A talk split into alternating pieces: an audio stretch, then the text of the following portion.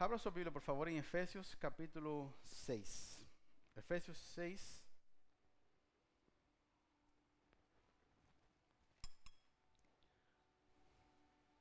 Do versículo 10 ao versículo 18. Efésios 6. Efésios 6, do 10 ao 18. Se você não tem Bíblia, não tem problema, tem ali. Está escrito assim: uma palavra final. Sejam fortes no Senhor e em seu grande poder. Vistam toda a armadura de Deus para que possam permanecer firmes contra as estratégias do diabo. Pois não lutamos contra inimigos de carne e sangue, mas contra governantes e autoridades no mundo invisível, contra os grandes poderes neste mundo de trevas e contra espíritos malignos nas esferas celestiais. Portanto, vistam toda a armadura de Deus para que possam resistir ao inimigo no tempo do mal. Então, depois da batalha, vocês continuarão de pé e firmes. Assim, mantenham sua posição, colocando o cinto da verdade e a coraça da justiça. Como calçados, usem a paz das boas novas para que estejam inteiramente preparados. Em todas as situações, levantem um escudo da fé para deter as flechas de fogo do maligno usem a salvação como um capacete e empunhem a espada do Espírito, que é a palavra de Deus. Orem no Espírito em todos os momentos e ocasiões. Permaneçam atentos e sejam persistentes em suas orações por todos os santos. Eu quero ler com você de novo o versículo 18. Orem no Espírito em todos os momentos e ocasiões e permaneçam atentos e sejam persistentes em suas orações. Amém? A mensagem de hoje se chama Uma Vitória Extravagante. Uma vitória extravagante. Irmãos, nosso fundamento é muito profundo e muito claro. Depois que você e eu nos entregamos a Jesus como Salvador da nossa vida, se Ele agora, pela fé, é o nosso Salvador e o nosso Senhor, isso significa várias coisas, não tem só um significado. Significa, na prática, que nós fomos comprados por Deus, portanto, agora nós somos propriedade exclusiva de Deus. Quantos ficam felizes quando alguém mexe nas suas coisas? Fala, fala faz alguma coisa. Fica ou não fica? Principalmente as mulheres quando os maridos mexem em coisas que são delas, da, da cozinha. As mulheres não vão falar nada? Né? Tem que clamar o sangue de Jesus, né? Quando eu uso o pano de prato para limpar o carro. Tá, por aí, né? Por quê? Porque aquelas coisas foram compradas com um uso exclusivo. Nós, quando fomos alcançados por Jesus pela fé, quando nós decidimos nos render a Cristo, nós fomos comprados por Deus naquele momento. A compra da nossa vida foi efetivada. Amém? Agora nós somos propriedade exclusiva de Deus. Somos a família de Deus. E, portanto, Satanás, o vermelhinho, o capeta, o chifrudo, como você quiser chamar, ele não pode tocar em nós. É o que a Bíblia diz. Que Satanás não pode tocar em nós porque agora nós pertencemos a Cristo. Por isso a Bíblia diz que Satanás anda em derredor, rugindo como um leão, para ver quem ele pode tragar ou devorar. Em Cristo Jesus nós possuímos uma vitória que é extravagante. Quantos sabem o que é extravagante? Esse blazer é extravagante. Eu fiz de propósito pra, por hoje. Vou tirar esse negócio aqui, está me incomodando. Tem gente que fala assim, ah, pastor. Os meninos me perguntaram lá dentro, pastor, o senhor sujou o teu blazer com tinta? Deixa eu entregar esse negócio aqui, está me incomodando. Foi pintar a casa, daí pintei de blazer. Ficou assim. A vitória que nós recebemos em Cristo é extravagante. O que significa algo extravagante? Algo que chama muito a atenção. Tem cores que são mais extravagantes, tem cores que são mais simples, não é? Tem atitudes que são mais extravagantes e tem atitudes que são mais simples. Tem temperamentos que são mais extravagantes, temperamentos que são mais simples. Mas a vitória que Jesus nos dá, ela é extravagante, porque não é uma vitória que fica oculta. A vitória de Deus sobre nós é evidente. Quem olhar para nós, ele vai perceber que sobre nós foi aplicada uma vitória extravagante sobre quem? Sobre Satanás. Por quê? Porque antes Satanás tinha domínio de nós. Antes nós éramos governados e escravizados pelo pecado. Hoje, se eu peco é porque eu quero. No passado eu pecava porque eu era obrigado a pecar. Eu era escravo do pecado. Agora em Cristo Jesus eu já fui liberto do pecado. Agora eu tenho o poder sobre o pecado. Então a vitória que Cristo me deu, ela é extravagante, ela também é permanente, ela é sobrenatural e ela é eterna. A vitória que Cristo me deu é extravagante, permanente, sobrenatural e eterna. A vitória de Cristo não depende de mim, depende do que Jesus fez na cruz. Não, não depende de mim, depende do que Jesus fez na cruz. Por isso, se você se você não estava semana passada, eu recomendo você ouvir o que eu preguei semana passada. Semana passada eu preguei que qual é o desejo de Deus? Que a cruz se transforme para nós numa fronteira, porque Cristo quer que nos pareçamos mais a Ele. Quem tem a vitória completa sobre Satanás? Cristo Jesus. Quando eu usufruo dessa vitória, quando eu me pareço mais a Cristo. Por isso que o desejo de Deus é nos transformar mais com Cristo a cada dia, para que essa vitória em nós, pela fé, cada dia tenha mais poder, mais potência na nossa vida. Amém? Eu quero ler com você Colossenses 2, 13 ao 15. Olha o que diz.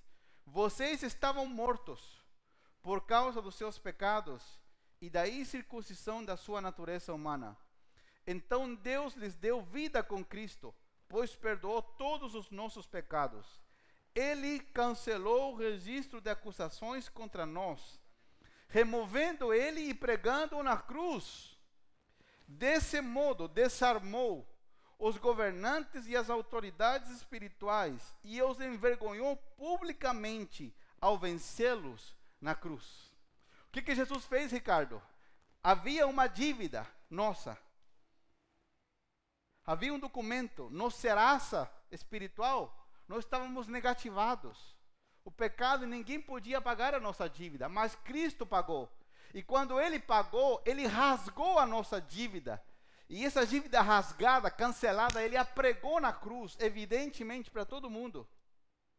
E na cruz, a Bíblia diz que Jesus despojou, Jesus desarmou. Essa palavra é tirar a roupa no original é desmontar, é de tirar a roupa para expor a vergonha. A Bíblia diz que Jesus desarmou os governantes espirituais e os envergonhou publicamente, vencendo sobre eles na cruz. Os demônios e Satanás acreditavam que Jesus havia sido derrotado porque ele sofreu. Jesus supostamente foi abandonado na cruz porque ele estava pagando pela nossa culpa. Então, tudo que nós deveríamos ter pago, ele pagou por nós. Então, como Jesus foi hostigado, Jesus foi maltratado pelos demônios, Deus não deseja isso para você, porque ele já pagou por você e por mim. Ele já pagou no nosso lugar. Cada vez que Satanás vem te incomodar, ele não tem legalidade para fazer isso, ele não tem autoridade. Por que as pessoas sofrem isso? Porque elas desconhecem os seus direitos. Quantas pessoas já viajaram de avião e passaram fome em viagens longas? Porque pensaram que se pediam comida iriam lhes cobrar e a comida estava inclusa na passagem. Isso alguns anos atrás. Agora te cobram até o ar que você respira no avião. Cobram tudo. Mas era incluso. Por que, que nós vivemos, às vezes, situações porque desconhecemos pela falta de ensino, pela falta da palavra, desconhecemos o que já nos pertence através de Jesus. O direito que nós temos em Cristo.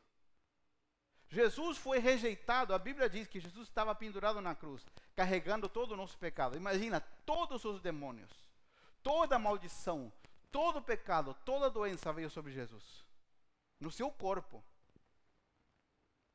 E Jesus, estando na cruz, antes de entregar o seu espírito, ele disse: Pai, por que me abandonaste? Por um momento, Deus Pai voltou as costas para o Filho, porque ele estava carregando o pecado da humanidade. Jesus foi abandonado para que você seja aceito, recebido e amado. Ah, você não está acreditando na palavra. Qual é a garantia que nós temos através da palavra? De que em Cristo Jesus nós temos vitória contra Satanás contra a astúcia que Satanás tem. O diabo ele é ardiloso. E às vezes nós estamos levando a vida como num sono. Nós achamos que a vida é só levantar e trabalhar. Irmãos, é importante trabalhar? Sim, mas a sua vida não é só trabalhar. Trabalhe, dê o seu melhor, mas a sua vida não é só isso. A sua vida não é só ganhar dinheiro. Você está aqui com um propósito maior.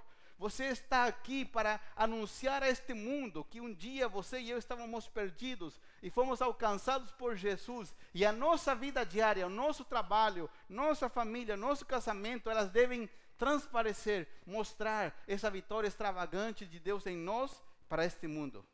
Amém? E você e eu devemos pensar uma coisa: Satanás não para de trabalhar, o diabo não tira férias. Não? Pior que o diabo não tira férias. Tem uma mensagem minha do ano passado chamada assim: O diabo não tira férias. Você pode ouvir lá no Spotify. Satanás não vai para a praia tirar férias. Ele vai para a praia trabalhar. O diabo está trabalhando aqui. Todo mundo vem para o balneário para quê? Com a mentalidade de descansar. Sim ou não? A gente mora numa cidade que todo mundo pensa só descansar. Trabalha, mas o balneário tem esse espírito, a ideia de descanso. Mas o diabo está trabalhando, ele não parou de trabalhar. O diabo está buscando uma forma de armar uma arapuca, de armar alguma coisa, para que você e eu sejamos confundidos, para que você e eu sejamos desviados do propósito, para que você e eu sejamos desanimados. Quanta gente tem assim, ai pastor, estou desanimado. Por que, que nós caímos no desânimo? Pastor, nós não podemos eh, ter um dia ruim, todos nós podemos ter. Mas por que, que às vezes nós caímos no desânimo e, e, permanecemos desanimados? Porque estávamos dormindo e não percebemos que Satanás estava trabalhando. O diabo não para de trabalhar. Agora, se nós temos a garantia de que temos uma vitória total, permanente e eterna, por que a Bíblia nos ensina que devemos estar atentos? O que, que nós lemos? Estejam atentos, orando no Espírito em todo tempo. É por isso que, como pastor, eu insisto tanto: entre no podcast, entre na oração, venha no culto, faça isso. Por quê? Porque eu não quero que você esteja dormindo quando Satanás está trabalhando. O que, que a Bíblia nos manda? Ficar atentos. Pastor, eu não vou desfrutar mais da minha vida. Sim, você pode desfrutar da vida, à vontade. Mas fique atento. Atento à voz de Deus. Atento às coisas que acontecem. Pastor, será que não é suficiente só com crer e eu declarar uma palavra? Às vezes não.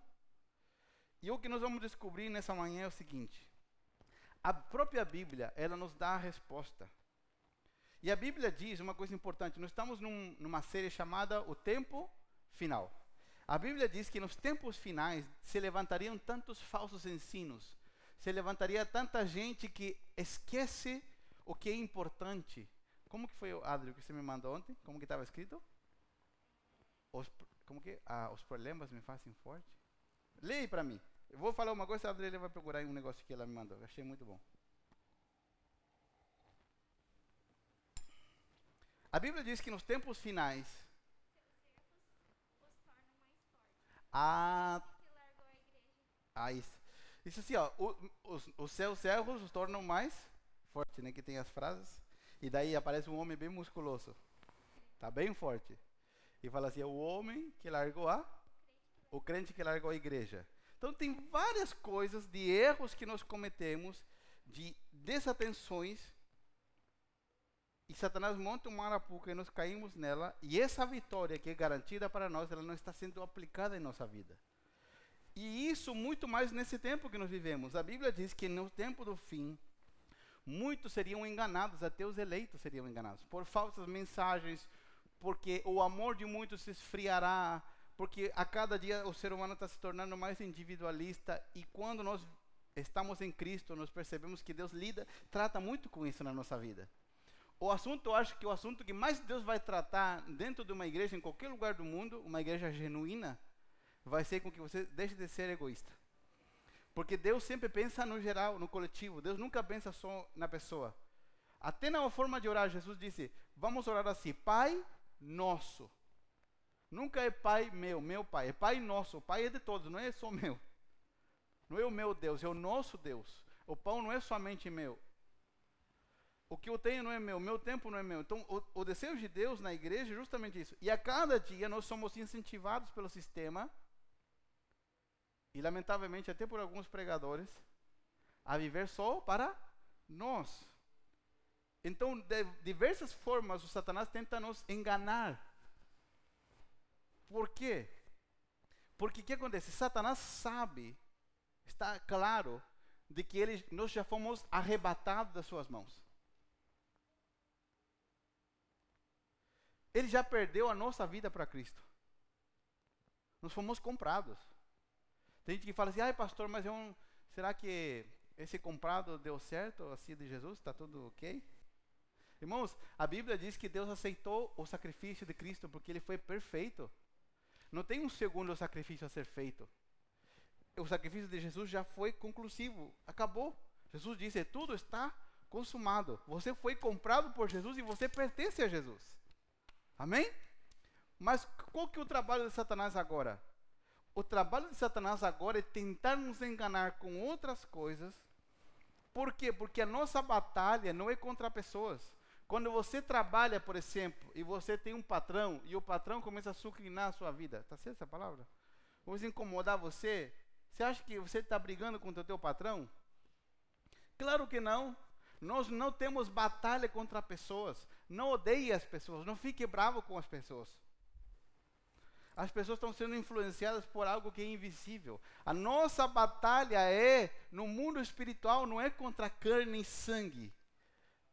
A nossa batalha está no mundo espiritual. Agora, você é uma ameaça para Satanás e os seus demônios. Antes, você trabalhava no mesmo time, eu também. Não éramos uma ameaça, agora somos. Portanto, as batalhas aumentam. Mas em todas elas, Cristo nos faz mais do que vencedores, porque a nossa vitória já é extravagante, já é permanente, já é eterna. Quando você está incomodado, esposo incomodado com a sua esposa, não brigue com a sua esposa, vai orar. Amém? Ah, vou falar de novo. Esposo, nós somos brutos os homens. Sim ou não? Por isso que a Bíblia manda que o homem tem que amar a mulher. A Bíblia não pede para o homem fazer outra coisa, a não ser amar a sua esposa e entender que ela é um vaso frágil. Marido, não brigue com a sua esposa. Os maridos podem dizer amém? Meu Deus. E os que estão na internet também? E vice-versa. Quando tem um problema, às vezes você perde uma hora uma palavra para lá, outra para cá. Você não percebeu que é uma ideia espiritual que está ali incomodando vocês? Vai orar. Vai romper isso no lugar que deve ser rompido. Sabe como você rompe essas coisas? De joelhos. Buscando ao Senhor. Ah, pastor, meu padrão está me incomodando, eu acho que eu tenho que mudar de emprego. Quem disse que você tem que mudar de emprego? Você acha que você vai ter um emprego onde ninguém vai te incomodar? Vai orar para Deus mudar o coração do teu patrão. Amém? Não lutamos contra sangue nem carne. E deixa eu te dar uma notícia, não sei se você vai receber ela como notícia boa ou ruim, né? Mas nós vamos estar em uma batalha espiritual constante até o dia da nossa morte.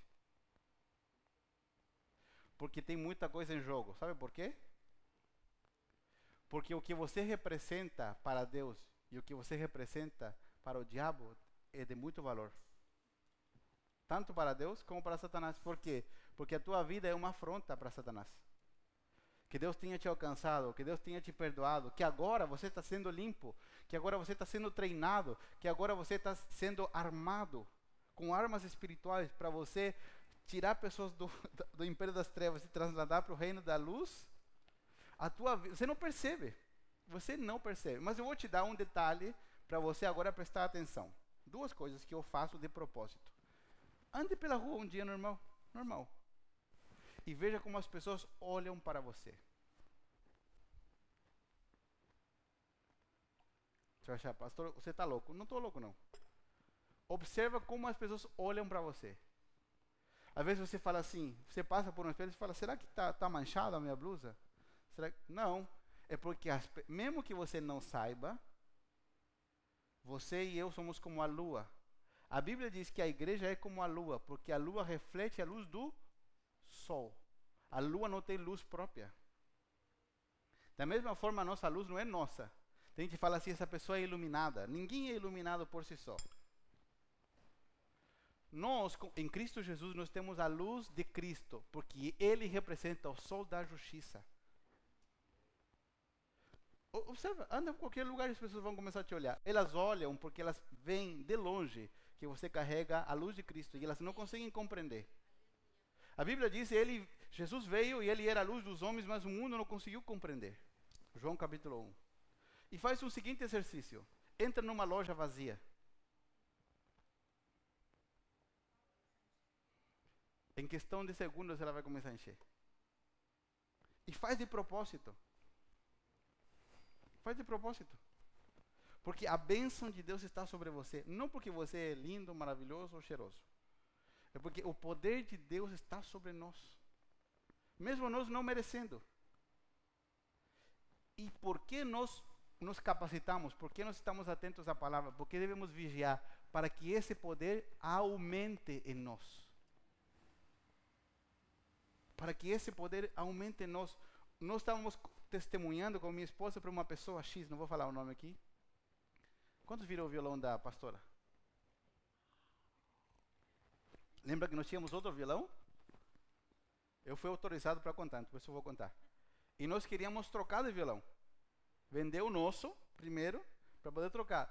E eu entrei em contato com uma pessoa que me ofereceu ajuda. Falou, pastor, quando quiser trocar, me avisa, porque eu conheço um distribuidor e ele me faz um, um violão mais em conta. Beleza. E eu mandei uma mensagem para essa pessoa, falei assim, ó, eu quero esse violão X aqui, por tal valor. Que eu vendo o meu e o resto eu parcelo. E essa pessoa falou, não pastor, é assim, tem um violão melhor, que não sei o que. Eu falei, não, eu conheço, mas é um sonho, não posso comprar agora. Está muito além das minhas capacidades. Custava cinco vezes o valor do que eu queria comprar. E no dia seguinte a pessoa me manda uma mensagem e diz, pastor, eu tenho esse violão, eu comprei se a tua esposa gostar, eu quero te dar de presente. Aleluia. Dá para comprar um carro com o violãozinho, mais ou menos. Você tem uma ideia. Daí, no, na semana seguinte, quando você lembra que eu falei que, no, que eu tinha dado os relógios de presente? Lembra? Você está vendo que eu estou com o relógio aqui? Então, no mesmo dia, no mesmo dia que eu preguei e falei sobre isso, no mesmo dia, alguém, antes de vir no culto, sem saber o que eu ia falar, antes de sair da sua casa, foi inspirado por Deus e disse: Eu vou levar quatro relógios para o pastor de presente.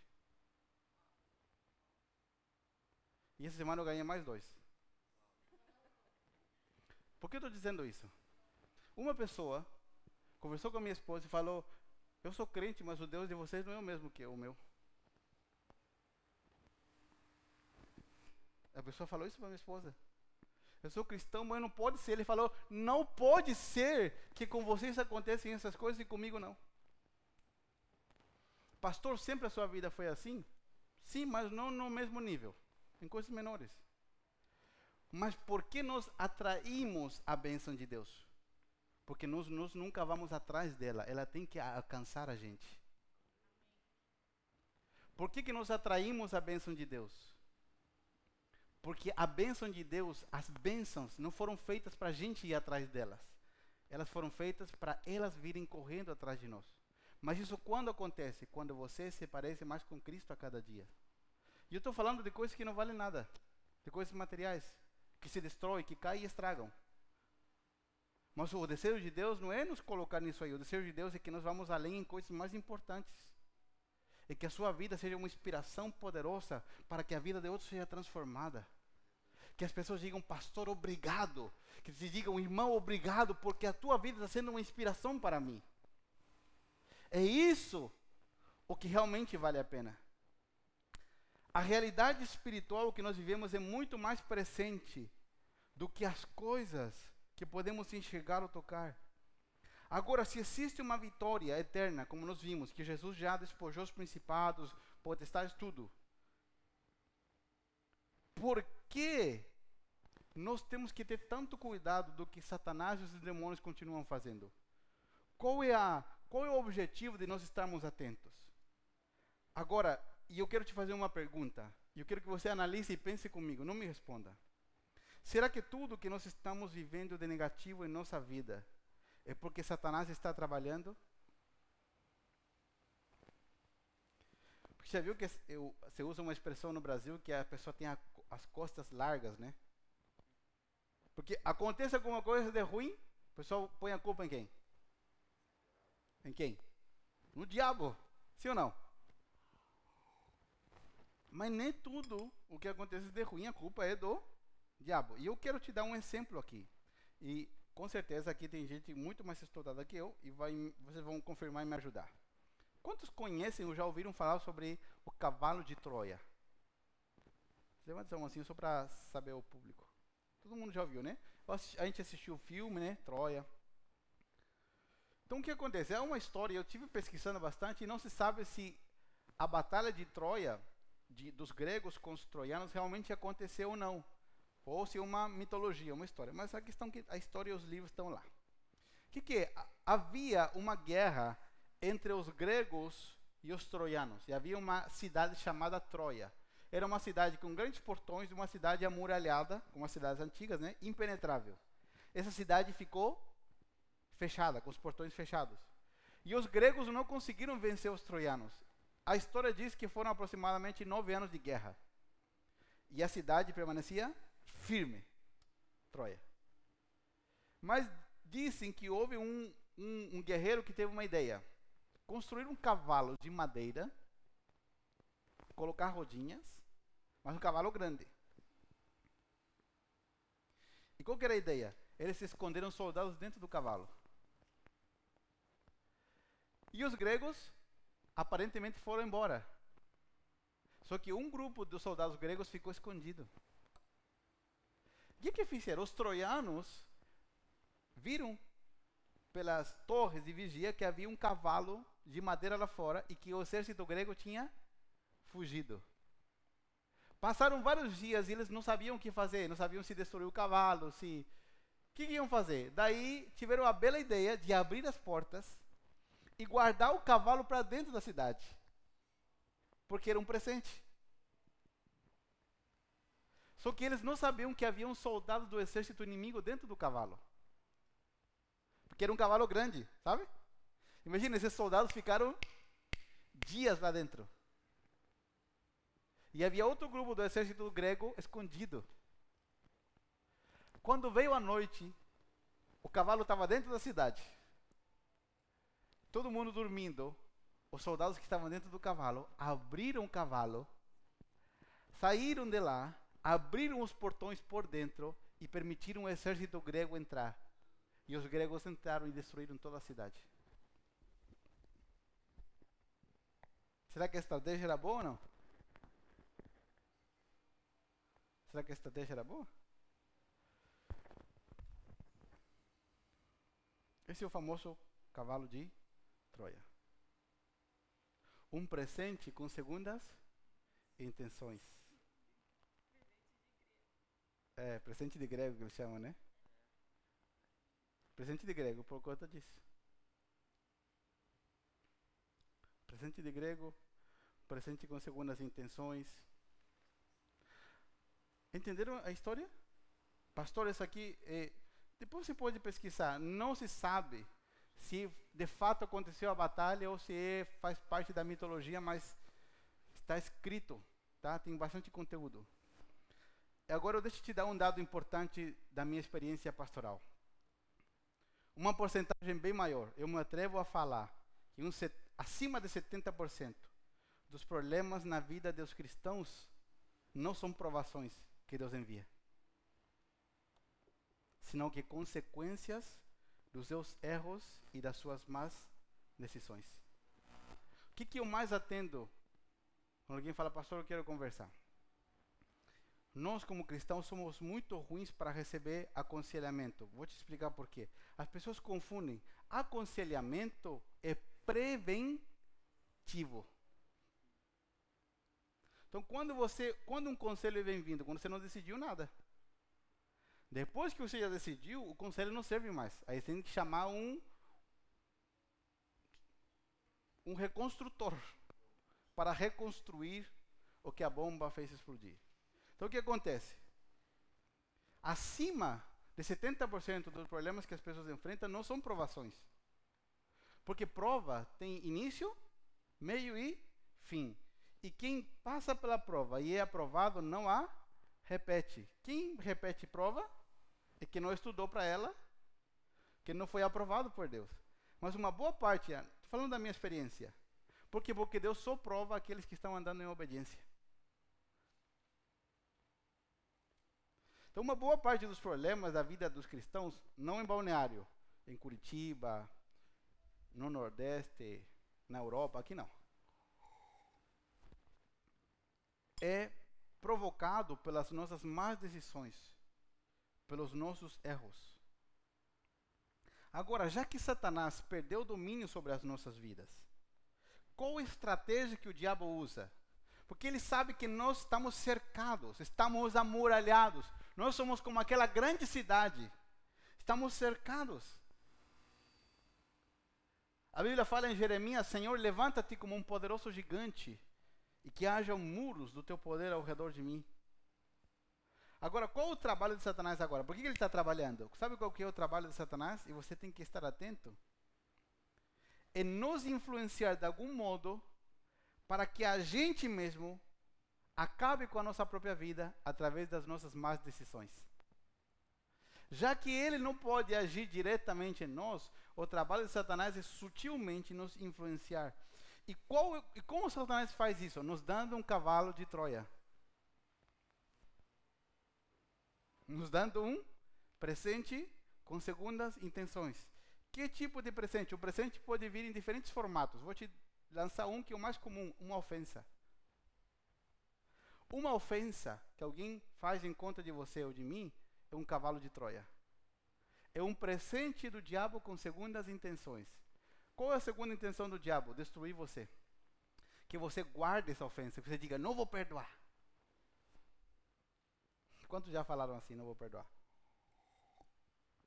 Nem olha para mim. Por quê? Porque Satanás sabe que ele não pode tocar em nós. Mas se você receber o presente, a ofensa, e em vez de você perdoar, você guardar ela, por dentro ele te destrói. Quanta gente tem ofendida que guarda uma ofensa por anos por anos, por anos, por anos, por anos. E ela vive carregando uma pessoa nas suas costas. Regis, vem aqui. O Regis é mais levinho. Sobe aqui, nas minhas costas. Sabe o que é uma ofensa? É isso aqui, ó. Você não perdoar alguém. Carregar alguém assim, ó. O resto da tua vida. E você não percebe, mas você anda encurvado com uma mochila enorme nas tuas costas e uma pessoa te acompanha, porque você não pode fazer nada em paz. Você vai num restaurante lindo, comida gostosa, e você está pensando na pessoa que te ofendeu. Porque ela não sai de você. E quando a pessoa sai? Quando você perdoa. Quando você libera perdão, porque senão ela é um cavalo de Troia que está dentro de você. Qualquer hora te destrói. E mais a Bíblia diz no Pai Nosso, a parte que os cristãos não gostam de ler, que se você não perdoar aquele que te ofende, Deus também não te perdoa. Mas essa parte ninguém gosta de ler.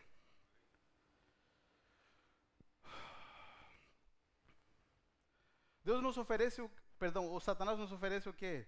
Negócios corruptos, negócios torcidos. Uma notinha fria aqui, uma notinha fria ali. Negócios equivocados. Negócios sem a consulta ao Espírito Santo. As- qual outro presente que Satanás nos oferece? Esse presente é muito comum. Ações determinadas pela emoção e pelo desespero. Esse presente é mais comum do que você imagina. Quantas pessoas você conhece que estão sofrendo, penando, porque tomaram decisões baseadas na emoção e no desespero do momento? Parece às vezes uma solução, mas é um grande cavalo de Troia, um grande problema. Satanás nos oferece o que? A mentira. Você tem a opção de falar a verdade. Mas, quantos já ouviram a voz assim? Dentro de você, ou no, por teu lado assim? Mente, não dá nada. O que, que é isso? Um cavalo de Troia. Satanás nos oferece o que? A ganância. Pensar em só ter mais, não importa por quantas, cima de quantas pessoas você tem que passar, ou se você quer as coisas só para você. Satanás nos oferece algo que também é muito comum, a autocomiseração. Se sentir vítima de tudo. Satanás nos oferece o orgulho. Satanás nos oferece a fornicação, o adultério. O que, que são essas coisas? São cavalos de Troia. Por quê? Eu eu estou garantido, mi- minha muralha está cercada por Deus. Mas como que Satanás pode me tocar? Me dando um presente que eu mesmo coloco para dentro de mim e por dentro eu me destruo. Mas qual é a solução para isso? Que você e eu estejamos atentos. Paulo diz: andem atentos. Atentos, orando no Espírito em todo o tempo. Porque se vocês estiverem atentos no Espírito, vocês vão perceber quando um presente, um cavalo de Troia for entregue na mão de vocês e vocês vão rejeitar ele. Rapidamente. Preste atenção num detalhe: o cavalo de Troia, ele entrou e levou um tempo para isso ter o efeito negativo. Às vezes a pessoa comete o erro e fala assim, mas não aconteceu nada. É porque ainda não deu tempo do vírus se espalhar por teu corpo. Quase todos aqui sabem que eu fiquei muito mal esse ano internado. Não vou falar o nome do, do negócio porque o YouTube faz cair a transmissão. Inacreditável. Mas por que, que eu fiquei tão mal? Porque eu me confiei, porque meu corpo estava bem. Eu tive um sintoma mais ou menos um dia, passaram outros dias, mas quando nós tivemos contato com o meu médico, já tinha passado, e o vírus já tinha se espalhado muito rapidamente pelo organismo. Da mesma forma, quando nós recebemos um cavalo de Troia, ele não tem efeito imediato às vezes, mas ele vai se espalhar. Amém? Quando Satanás não pode fazer isso de nos dar um presente, quando nós não cedemos ao presente, quando nós não abrimos mão da nossa comunhão com Deus e nós estamos atentos. O que, que o Satanás vai fazer dessa forma? Quando ele não consegue nos contaminar interiormente, Satanás vai tocar coisas externas para nos incomodar, para nos tirar o foco do propósito. Mas você e eu devemos avançar com força, porque Cristo Jesus já conquistou para nós uma vitória que é extravagante, permanente, eterna sobre a nossa vida. Amém? Olha o que diz em, Marcos capítulo 14, do versículo 32 ao 38. Quantos estão aprendendo algo nessa manhã? Eu tenho certeza que essa palavra você pode aplicar ela hoje mesmo. Marcos 14. Então foram ao lugar chamado Getsemane. E Jesus disse aos seus discípulos: Sentem-se aqui enquanto eu vou orar. Ele levou consigo Pedro, Tiago e João e começou a sentir grande pavor e angústia. A minha alma está profundamente triste e estou a ponto de morrer, disse ele. Fiquem aqui e vigiem. Ele avançou um pouco e curvou-se até o chão, então orou para que, se possível, a hora que eu esperava fosse afastada dele. E clamou: Abba, Pai, tudo é possível para ti. Peço que afastes de mim este cálice, contudo que seja feita a tua vontade, mas não a minha. Depois voltou aos seus discípulos e os encontrou dormindo. Simão, você está dormindo? Disse ele a Pedro. Não pode vigiar comigo nem por uma hora. Vigiem e orem, para que não cedam à tentação. Pois o espírito está disposto, mas a carne é fraca. Vigiem e orem, para que não cedam à tentação, pois o espírito está disposto, mas a carne é fraca. E eu já quero adiantar uma coisa: muita gente usa esse versículo bíblico para justificar o seu pecado. Para justificar aceitar os presentes de Satanás. Dizer, ah, pastor, o espírito é forte, mas a carne é fraca. A Bíblia diz, Jesus que disse. Está em letras vermelhas, foi ele que falou. Mas o que, que a Bíblia quer dizer aqui? Olha o, que, olha o que a Bíblia quer dizer aqui. Gálatas capítulo 5, versículo 17. Gálatas 5 nos dá a explicação. Diz assim: a natureza humana deseja fazer exatamente o oposto do que o espírito quer. E o espírito nos impele na direção contrária àquela desejada pela natureza humana. Essas duas forças se confrontam o tempo todo, de modo que vocês não têm liberdade para pôr em prática o que intentam fazer. A carne não tem o poder para obedecer a Deus. É isso que Jesus está dizendo quando a carne é fraca. Mas o Espírito de Deus em nós tem o poder para obedecer a Deus. E quando a vontade vier de você aceitar um presente que Satanás te dê, você tem que andar no Espírito constantemente e dizer: Não vou aceitar, porque aquilo que Deus preparou para mim é muito maior que aquilo que esse pequeno presente pode produzir em mim. Amém? É por isso que a Bíblia nos manda orar em todo o tempo, para que nós possamos vencer, para que nós possamos prestar atenção nessas coisas que estão sendo entregues a nós. Agora eu quero te dizer uma coisa importantíssima. Eu já já fui várias vezes e eu tenho certeza que, que alguns irmãos já foram em centros de recuperação de gente que é viciada em, em drogas é, ou em álcool.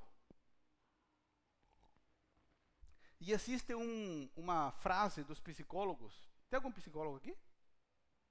Não. Tem, tem uma frase dos psicólogos. Você vai num centro de recuperação, não cristão, e eles sempre vão te falar o mesmo. As pessoas que estão lá. Eu não estou recuperado, estou limpo por um tempo. Porque a psicologia diz que uma pessoa viciada, ela não tem cura. Só que isso é uma grande mentira.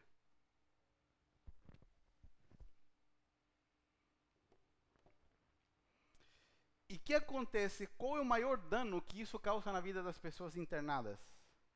Que faz delas uma vítima.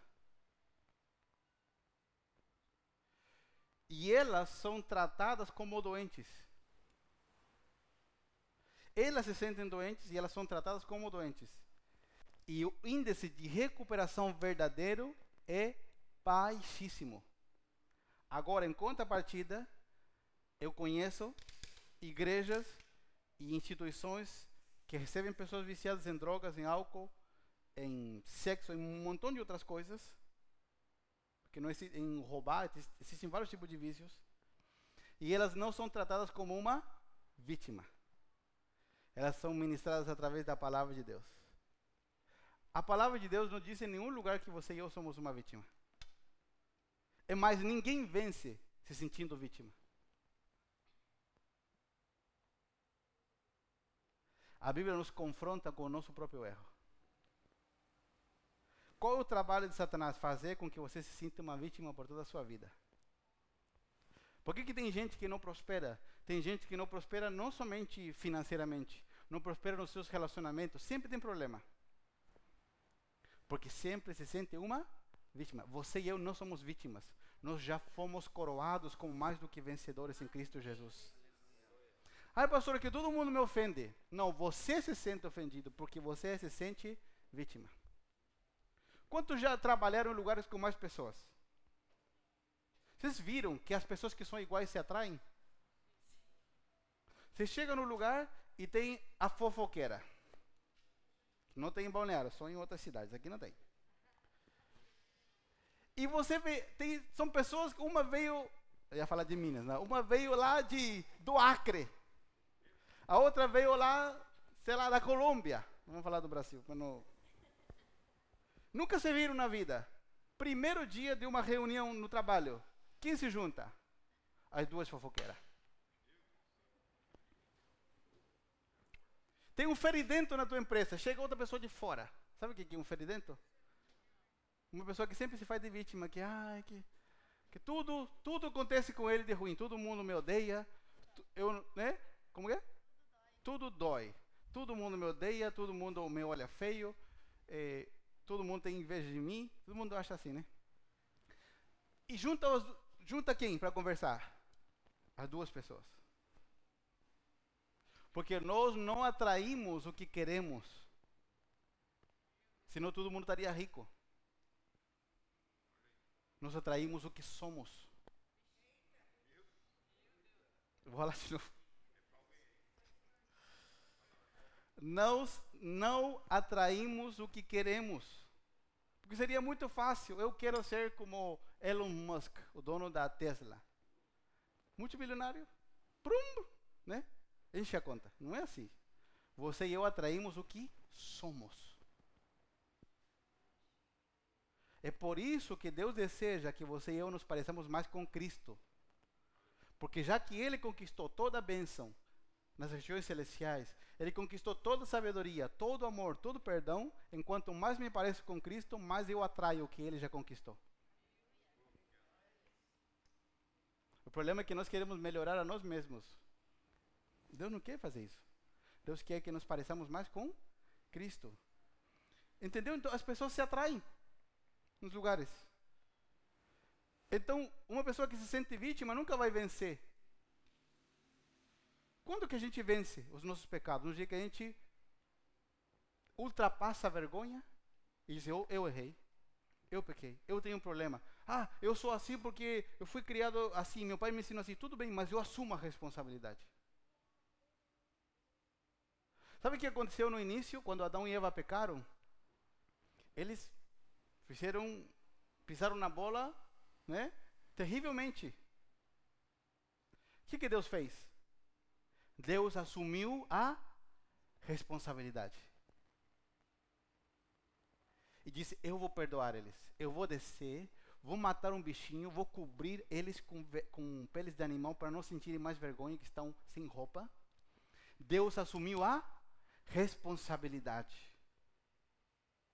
Qual é o nosso trabalho? Assumir a responsabilidade. Eu pequei, eu errei, eu recebi um cavalo de Troia. Eu tenho uma, uma tendência a ser uma área. Eu sou assim porque fui criado assim. Não tem problema. Agora, em Cristo Jesus, você pode assumir a responsabilidade.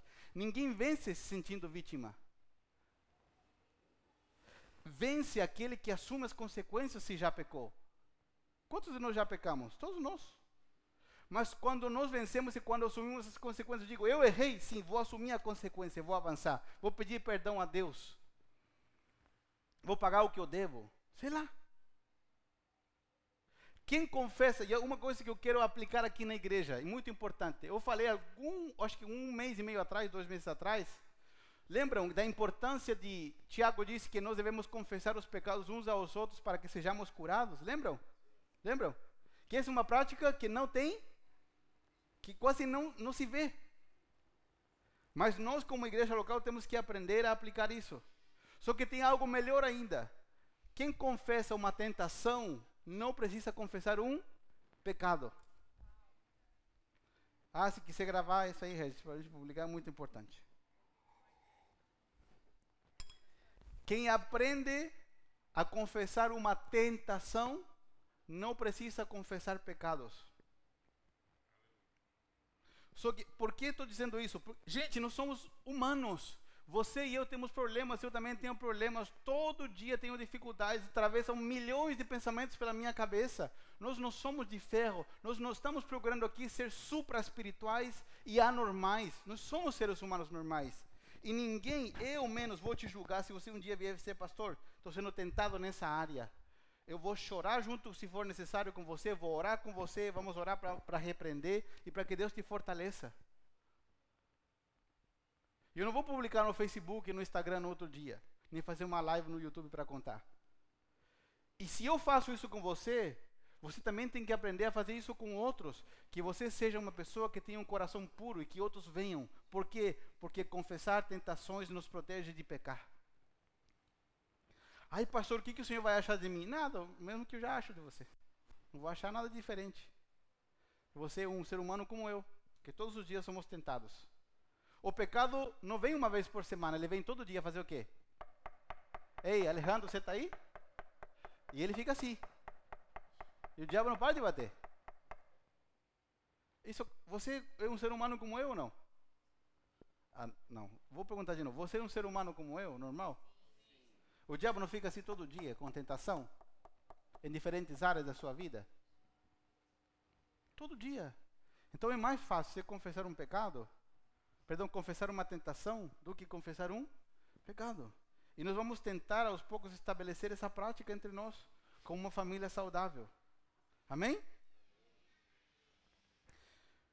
E eu quero, estou finalizando. Vou te dizer uma coisa: eu conheço várias pessoas que passaram pelas drogas, pelo álcool, por separações, por problemas ainda complicados de assassinato, Conheço gente, conheço gente que matou, sei lá, seis, dez pessoas. E Cristo os alcançou.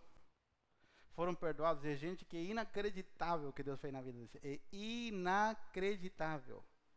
Inacreditável. Quando você ouve a história, quando você vê as pessoas, você diz, não é, não é possível. Mas eu vi, eu vi, eu vi o processo, eu vi a pessoa convertendo. Eu vi a pessoa como ela era de violenta. Eu conheço uma pessoa que ela era, ela era tão violenta, tão violenta que ninguém podia se aproximar para dar um abraço, um aperto de mão, porque ela já ela não estava acostumada ao amor, ao carinho. Quando ele, esse, esse um homem, quando ele era criança, o pai dele para corrigir ele, o pai dele era boxeador. Amarrava ele pelos pés e usava ele como um saco de boxe e socava até ele desmaiar e ficava pendurado no quintal da sua casa. Como você acha que, se, que cresce uma pessoa assim? cheia de ódio, cheia de maldade no coração. Mas o que aconteceu com essa pessoa? Um dia ela foi convidada para um, para um casamento numa igreja. E ele falou: Eu vou nessa igreja só para sucrinar os pastores, só para incomodar eles, para ficar fazendo pergunta. Naquele dia ele se encontrou com Jesus. Ele foi perdoado. E depois ele foi limpo, transformado. E hoje se transformou num pregador do Evangelho. Hoje ele pode dizer, eu ouvi ele falando, hoje depois de muitos anos de adulto, por primeira vez, eu pude dizer para alguém, eu te amo.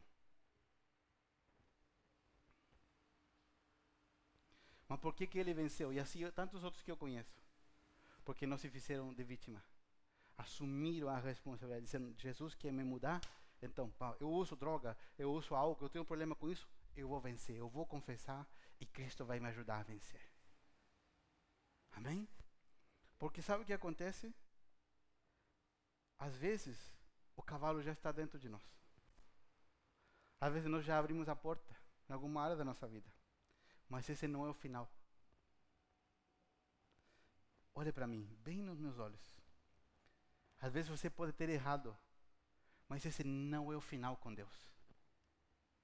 Com Deus, esse não é o final. Ainda tem uma nova oportunidade a cada manhã. A Bíblia diz: as misericórdias do Senhor são novas a cada manhã. É aí que entra a graça de Deus. A graça de Deus encontra os arrependidos. A graça de Deus encontra aqueles que se rendem, aqueles que assumem a responsabilidade. Se você aceitou presentes em alguma área da sua vida, você foi atacado interiormente.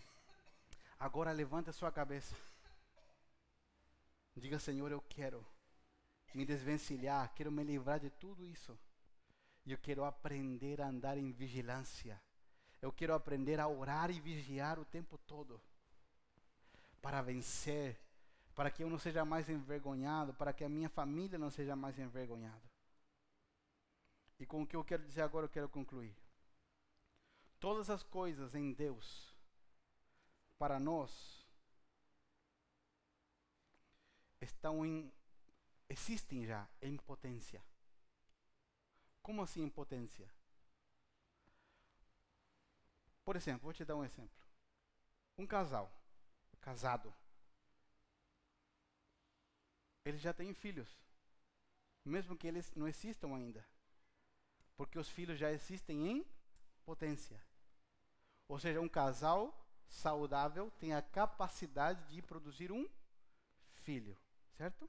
Então, o filho não existe ainda na realidade, mas ele já existe em potência. Da mesma forma, em Cristo, nós já temos tudo.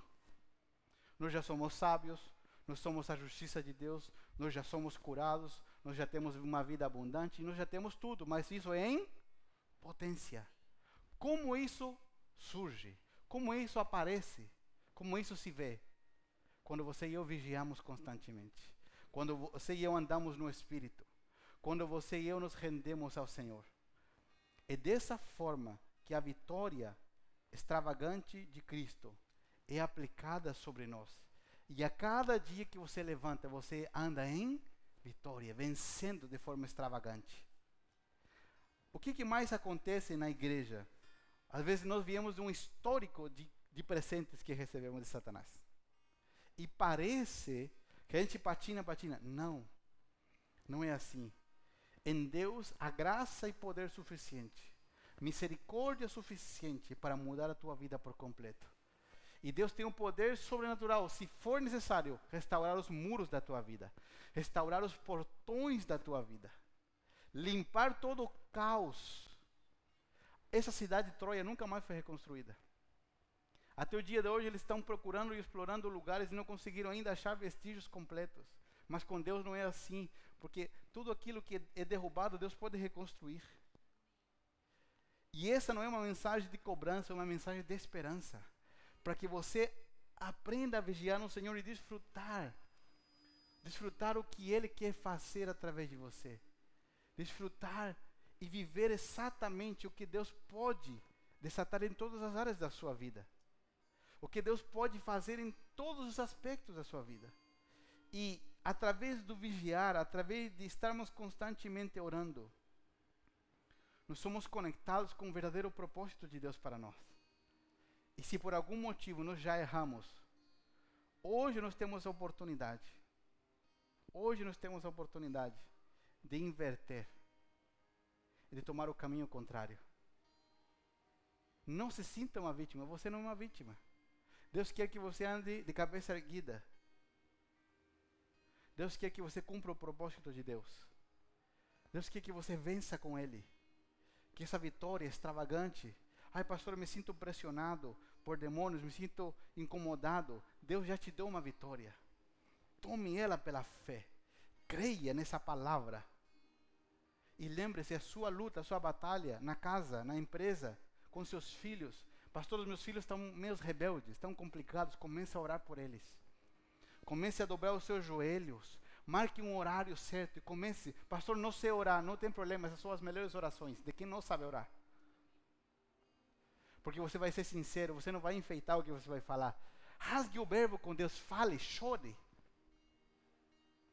Eu conheço uma pessoa que que ela ensina muito sobre isso. Ela disse que um dia ela entrou para orar e falou, ficou 10 minutos falando, Deus, que saco, que saco, que saco, que saco. Ela não aguentava mais o que estava vivendo. Mas eu sei que Deus ouve o que ela ora. Porque Deus responde. A gente às vezes quer fazer uma cerimônia muito grande. Não, seja sincero. Se o teu casamento não está legal, se os teus filhos não estão legal, se tua empresa não é um problema do mercado. Ai, o mercado. Não, Deus tem mais poder que a crise. Nós estamos por cima deste mundo natural. Se o mundo está em crise, nós estamos em Cristo e em Cristo nós podemos vencer. Quando os demais choram, nós podemos nos alegrar. E quando estamos no meio de uma dificuldade, Deus pode te alegrar de forma sobrenatural. E tem gente que vai te perguntar: Pastor, irmão, querida, você está sofrendo, como você consegue rir? Porque o poder de Deus vai além daquilo que vivemos. Amém? E eu quero que você e eu juntos possamos desfrutar do que o Senhor preparou. Creia, assuma a responsabilidade, não seja uma vítima. Vença com Cristo Jesus. E não permita mais que cavalos de Troia, que presentes com segundas intenções, que presentes gregos entrem na sua vida. E eu te falo uma coisa importante. Agora, se você tem a Cristo na sua vida, você tem o Espírito Santo. E o Espírito Santo é como um radar. Está tá se habitando o tempo todo. Quando acontecer alguma coisa fora de ordem, ele vai te avisar. Você vai perceber algo diferente. Se você, se você ainda diz, pastor, eu, eu não sei como definir, ligue para mim. Fala, pastor, tem uma situação assim, eu não decidi ainda, não sei o que está acontecendo. O Senhor pode me ajudar a orar para ver o que Deus vai falar? Você não está sozinho. Amém? E hoje você vai fazer isso, porque no futuro outros vão procurar você. E você vai ser um instrumento de bênção para alcançar a vida de outros. E creia, a tua empresa vai prosperar. Você é empresário, você não está como empresário para fracassar, você está para prosperar. Você casou, o teu casamento tem que prosperar. Você é funcionário em alguma área, como profissional, lá você tem que ter sucesso e ser uma bênção. E o poder de Deus quer se manifestar nessa área na sua vida. Permita que Deus faça uma limpeza. Permita que Deus reorganize as coisas. E deixe que a glória de Deus flua através da sua vida. Amém? Vamos orar juntos nessa manhã.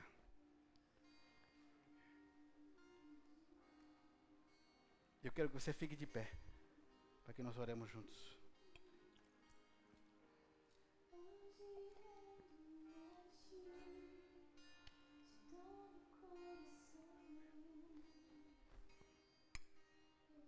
Não permita, não permita que Satanás coloque culpa no teu coração, porque você foi liberto de toda a culpa. A culpa já foi carregada por Jesus na cruz. A culpa não faz mais parte da sua vida. Não confunda culpa. Culpa nunca vem de Deus. O que Deus nos impele é o arrependimento, que é diferente. Mas o arrependimento depois ele traz alegria, traz libertação. Não permita, não creia, a tua vida não está acabada. Tua empresa não está acabada, os teus negócios não estão acabados, a tua família não está acabada. Em Cristo há esperança. Em Cristo há esperança, porque Jesus disse para Lázaro: para as irmãs de Lázaro quando ele estava morto. Creia em mim. Quem crer em mim verá a glória de Deus. Porque aquele que crê em mim, ainda que esteja morto, viverá.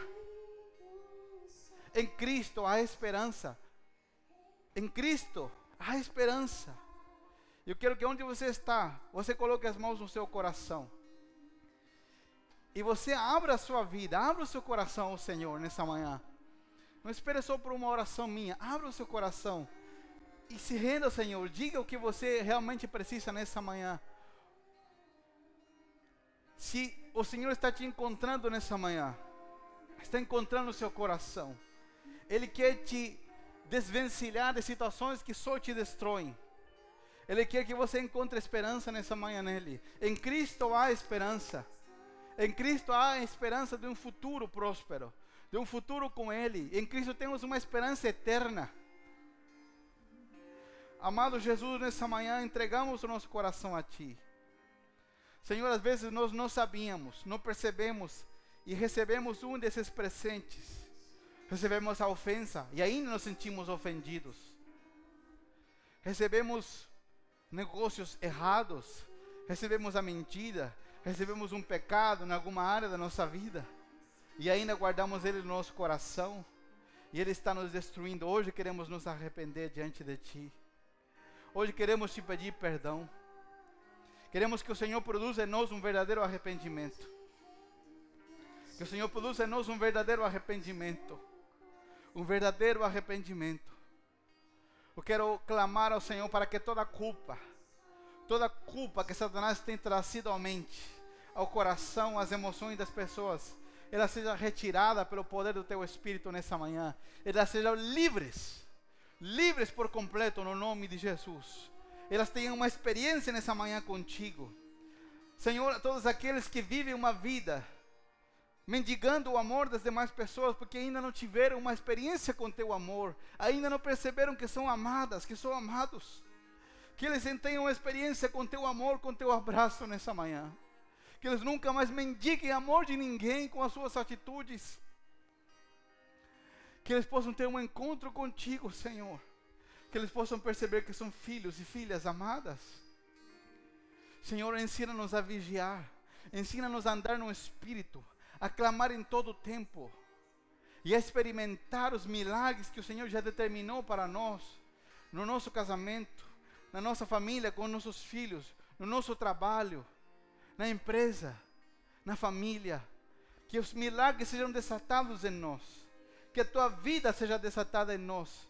Senhor, oramos para que todo engano que Satanás tem trazido no entendimento, na mente, caia por terra, para que as pessoas que não conseguiam enxergar no futuro, não conseguiam ver esperança, caia essa venda do entendimento agora e elas possam ver claramente que há um caminho a seguir contigo, que há algo a mais, Senhor, em tua presença.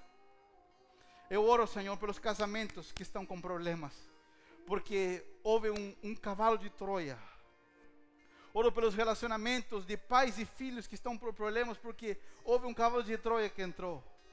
Houve, o Senhor, eu oro pelos relacionamentos de famílias, de cunhados, de irmãos que estão com problemas porque houve um presente que entrou e danificou, Senhor, o relacionamento. Eu oro, Senhor, para que essa obra de Satanás seja destruída. Para que esse veneno, Senhor, seja aniquilado pelo teu poder e para que a tua graça, teu poder entre em ação sobre a vida, Senhor, dos meus irmãos, desta minha família. Oro por aqueles que estão na internet, nos acompanhando, para que eles tenham essa experiência contigo, para que eles recebam de ti vida, Senhor. Para que se tem alguém nos ouvindo aqui presencial ou na internet que nunca rendeu a sua vida a Jesus, que nunca recebeu a Cristo como Senhor das suas vidas, nessa manhã eles se rendam a Ti, eles tenham uma experiência, Senhor, contigo em nome de Jesus. E te agradecemos, Senhor, por essa vitória extravagante, da qual, pela fé, nós somos participantes, Senhor, neste dia. Somos participantes contigo dessa vitória tão extraordinária. Senhor, e a partir de hoje vamos vencer. Vamos vencer na família, vamos vencer no trabalho, vamos vencer em nossas emoções, vamos vencer contigo, Senhor, em todas as áreas. Para a glória de Deus em nome de Jesus.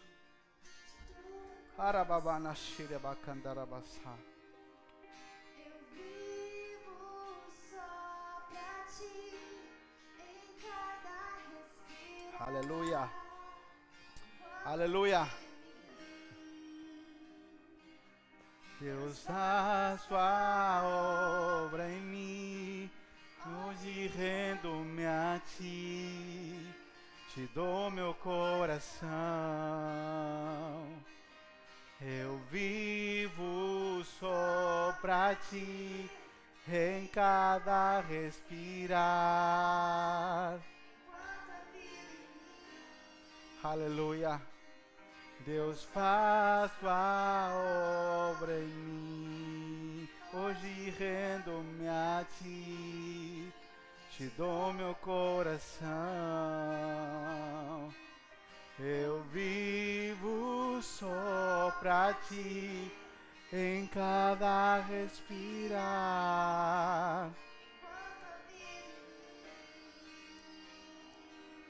Deus faz sua obra em mim. Aleluia. Amém. Quantos recebem essa palavra nessa manhã? Essa palavra era para você ou para algum amigo que não estava aqui hoje? Essa palavra era para você? Amém. Amém. E você vai viver ela.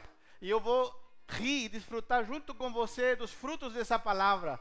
Você vai mandar um WhatsApp, uma mensagem, vai dizer, pastor, a palavra está dando certo, a palavra está dando fruto na minha vida, eu estou mudando, nessa área eu estou mudando, a minha vida está mudando.